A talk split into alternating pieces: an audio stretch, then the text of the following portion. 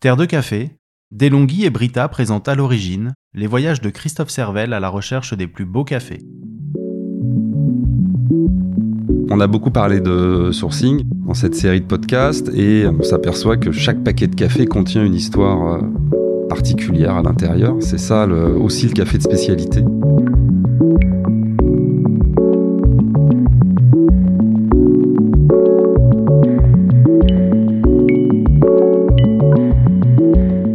La, première des règles, euh, quand on veut se faire un bon café à la maison, c'est de l'acheter en grain, évidemment, parce que euh, un café euh, moulu perd de sa fraîcheur très très rapidement. La matière est bien mieux préservée lorsqu'elle est en grain, lorsqu'elle est achetée au moins pas plus de trois mois après la date de torréfaction.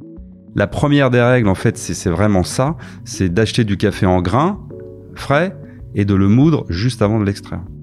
Je vais d'ailleurs laisser la parole parce que là, c'est plus moi le, premier concerné par ça. Il y a Marie Picoche qui est euh, chez nous responsable de la qualité et Alexis Figini qui est le responsable marketing euh, de Delonghi euh, et qui est avant tout un grand amoureux du café de spécialité.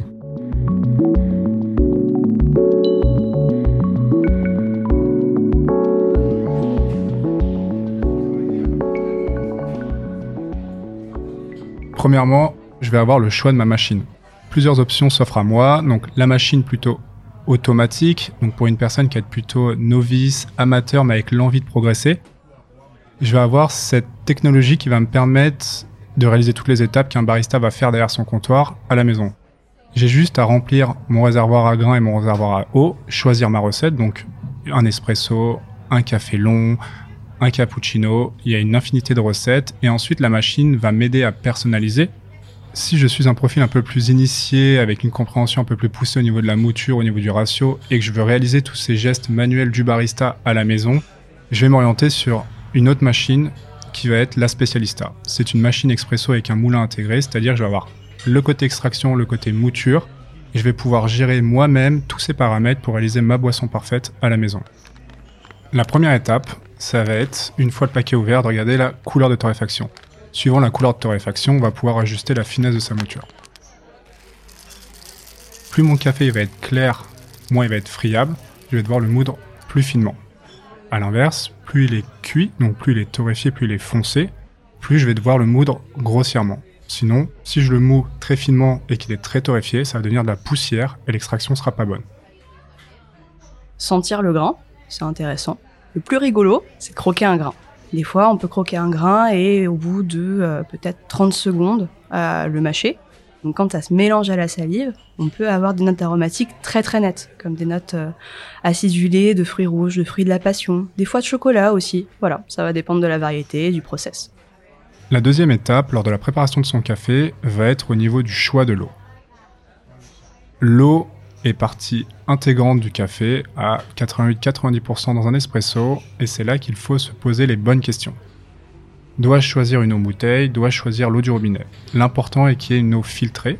C'est pourquoi on équipe toutes nos machines avec un filtre qui va être changeable tous les 2 à 4 mois suivant la dureté de l'eau et suivant la filtration que vous faites et également le nombre de cafés que vous faites tous les jours.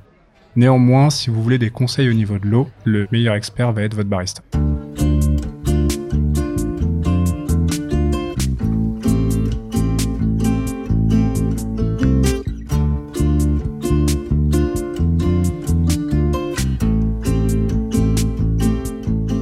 La température d'extraction de votre café, ça va avoir plusieurs impacts encore une fois. Plus l'eau va être chaude, plus ça va couler vite et plus ça va extraire beaucoup de choses. Malheureusement dans le café, on ne veut pas forcément tout extraire. La température de l'eau, hmm, si on peut faire une comparaison, un espresso, c'est comme entendre quelqu'un qui chante. Vous allez avoir des notes aromatiques, vous allez avoir des intensités. La température de l'eau, ça va être le timbre de votre espresso. La température va faire ressortir certaines composées, des fois un peu plus douces, par exemple, un peu plus euh, directes, plus franches. L'idée, c'est d'expérimenter à la maison et de vous dire, bon bah voilà, mon torréfacteur ou mon barista m'a conseillé une température médiane, on va dire de 93 degrés par exemple, et j'ai envie d'essayer à 96 degrés, bah des fois, je vais faire sortir peut-être plus d'acidité, plus de sucrosité, peut-être un peu plus de ce côté franc, Et ça va peut-être convenir à certaines variétés et certaines torréfactions. En revanche, baisser la température de votre café, ça peut amener des fois plus de rondeur, plus de douceur, des fois un petit côté végétal. Voilà, il faut vraiment essayer. C'est ça qui est génial, c'est que maintenant, à la maison, vous pouvez commencer à faire le barista, mais en étant quand même un petit peu cadré par la machine elle-même et sans finalement trop vous éparpiller. Vous arriverez toujours à un résultat qui sera digeste, peut-être pas parfait, ça, demande un peu de pratique, mais au moins quelque chose de satisfaisant. L'avantage de cette typologie de machine est que le réglage de température est simple. On va avoir quatre niveaux de température qui vont couvrir la tranche de l'espresso de 88 à 96 degrés. Maintenant, la première question à vous poser quand vous êtes chez vous, si vous ne l'avez pas posé à votre torréfacteur ou votre barista, est de savoir par rapport à mon type de grain où je pars. Plutôt, entre guillemets, froid, 88 degrés, ou plutôt très chaud, 96. Le petit tips qu'on peut vous donner, ça va être de regarder la couleur de torréfaction. Plus votre grain va être foncé, plus il a été cuit, et du coup j'ai pas besoin de le recuire, je vais utiliser une température plus basse. Et à l'inverse, plus il est clair, plus je vais pouvoir augmenter la température de l'eau pour venir équilibrer mon résultat en tasse. Un café peu torréfié va avoir une saveur dominante sur l'acidité et à l'inverse, un café très torréfié, la saveur dominante va être l'amertume. Le ratio idéal par rapport à votre café, ça va être votre propre ratio. C'est-à-dire que le café, c'est une expérience sensorielle, et finalement, le dernier juge de paix, c'est vous. Il faut que votre tasse vous plaise.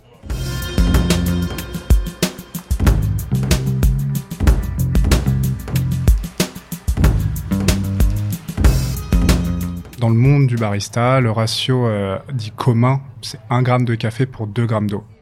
Maintenant, vous pouvez toujours ajuster les réglages par rapport à vos goûts, avoir plus ou moins de café par rapport à une quantité plus ou moins importante d'eau.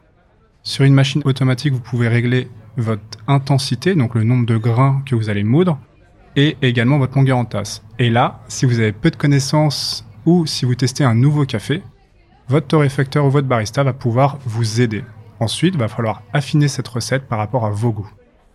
L'idéal, et d'avoir ce qu'on appelle une extraction queue de souris. C'est-à-dire pas du goutte à goutte où là on va avoir trop d'amertume et du coup mon moulin va être beaucoup trop serré, donc proche du 1 sur les machines automatiques et manuelles de Longhi. Et à l'inverse, pas trop rapide non plus. Faut pas qu'il soit trop à queue, qu'il ait peu de corps et qu'on ait quand même de l'amertume parce que ça aura coulé trop rapidement. Du coup, une fois qu'on a extrait son café, encore une fois, faut faire confiance à ses sens il y a quand même des grandes caractéristiques de sous-extraction ou de surextraction. La sous-extraction, par exemple, c'est si votre café goûte trop acide, mais une acidité qui est pas agréable, qui est plate, qui va pas avoir de, de sucre pour le soutenir. Également encore qui souvent va être un peu aqueux, ou alors des notes salines. Ça, c'est ce qu'on appelle la sous-extraction. Ça veut dire qu'il va falloir peut-être changer le ratio, peut-être changer la mouture, pour aller extraire un peu plus, aller chercher du sucre. À l'inverse, la surextraction, ça va se caractériser généralement par une puissance, des fois une amertume, en fonction du degré de torréfaction, mais une puissance qui va pas être très agréable, qui va pas être très équilibrée. Donc si jamais votre café est surextrait, il va falloir peut-être ouvrir un petit peu le moulin. Afin de calibrer son café, la première étape, ça va être de jouer avec sa finesse de mouture. Donc je vais avoir une action sur mon moulin si mon café en tasse est trop amer, je vais devoir serrer mon moulin. On va avoir une extraction qui va être plus courte et donc moins d'amertume. A l'inverse, si mon café est trop acide en tasse, on va devoir affiner son moulin pour avoir une extraction qui va être plus longue. Pour rappel, il y a une règle entre guillemets dans le café qui dit que les 10 premières secondes, on va chercher l'acidité, de 10 à 20, on va chercher le sucre, et au-dessus de 20, on va chercher l'amertume. Le principe d'extraction, ça va être de jouer avec ces trois saveurs pour avoir un résultat équilibré.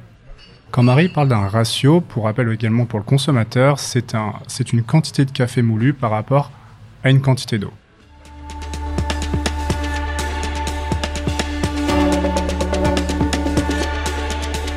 Là, le café qu'on calibre aujourd'hui, c'est euh, la Josefina. C'est un café d'Équateur. J'ai sélectionné un petit Typica, donc ça c'est la variété. Ce café-là, il est intéressant parce qu'il va avoir des notes assez florales. J'ai eu des notes de lilas notamment qui étaient assez surprenantes et des notes un peu de noix. Ça oscillait entre la tarte aux noix de pécan et la noix du Brésil et des notes aussi de ce qu'on appelle fruits jaunes Tout à l'heure, on parlait de comparaison entre euh, le café et les sons, la musique. Le café et les couleurs, ça fonctionne aussi. Chacun visualise ça comme il veut, comme ça lui vient, avec plus ou moins d'intensité. Mais pour moi, ce café, il avait une couleur un peu jaune d'or, qui me rappelait un peu la mandarine, l'ananas, la mangue. C'était pas très lisible, mais en même temps, c'était une acidité très fine, très douce. C'est un café qui est fin, qui est élégant, qui est subtil, mais qui est expressif. Voilà, avec un joli corps soyeux.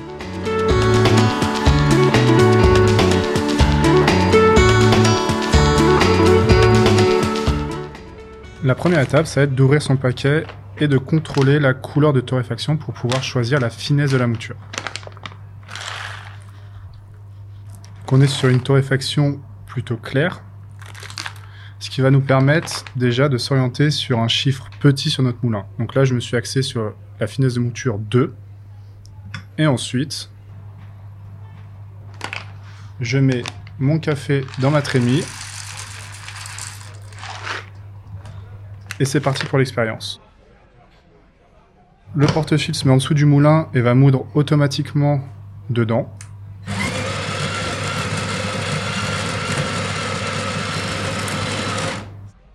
Je vais utiliser le levier latéral gauche, ce qui va être une aide au temping, qui va me permettre de toujours réaliser le même temping. Un bon temping permet d'avoir une belle extraction. Temper signifie tasser, ça signifie qu'on va appliquer une certaine pression pour uniformiser la mouture dans le filtre.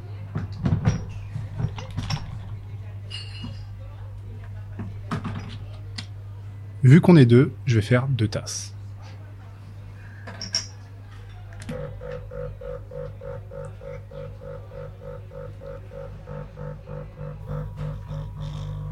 Je vais également pouvoir contrôler mon extraction en regardant mon manomètre. Quand il est à midi, ça veut dire que tout est parfait.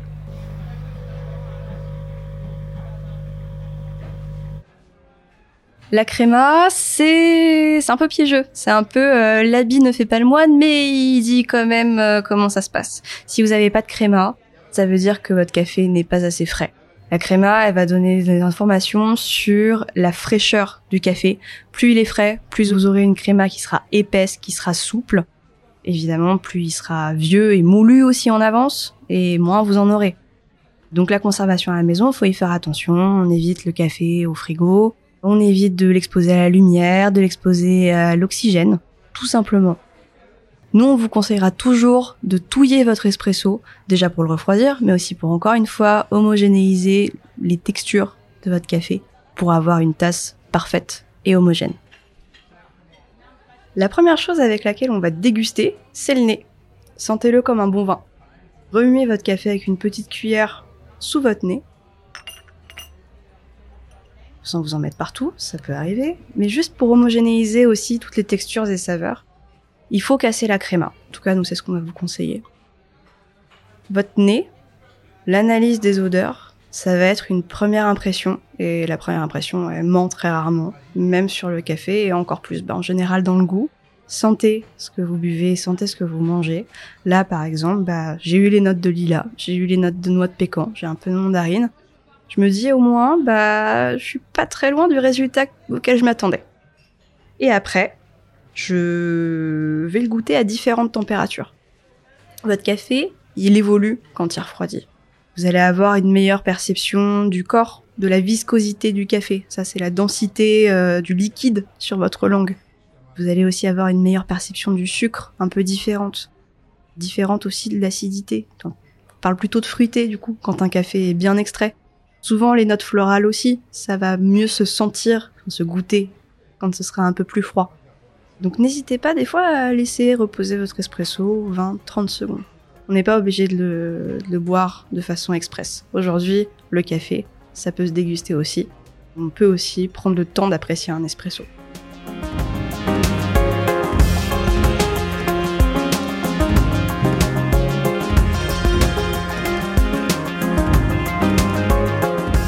Grâce au conseil des experts café Delonghi et Terre de Café, Alexis et Marie, vous pouvez maintenant réaliser de délicieux espressos à la maison, comme les pros. Il ne nous reste plus qu'à vous souhaiter une bonne dégustation et à vous remercier d'avoir suivi avec nous les aventures de Christophe Servel à la recherche des plus beaux cafés. À l'origine, remercie Brita et Delonghi pour leur soutien à la filière du café de spécialité en France. À l'origine est un podcast produit par Terre de Café et lefiltre.fr. Il a été réalisé et raconté par Stéphane Guinet, monté par Florence Sauvestre avec les musiques de Yok Mok.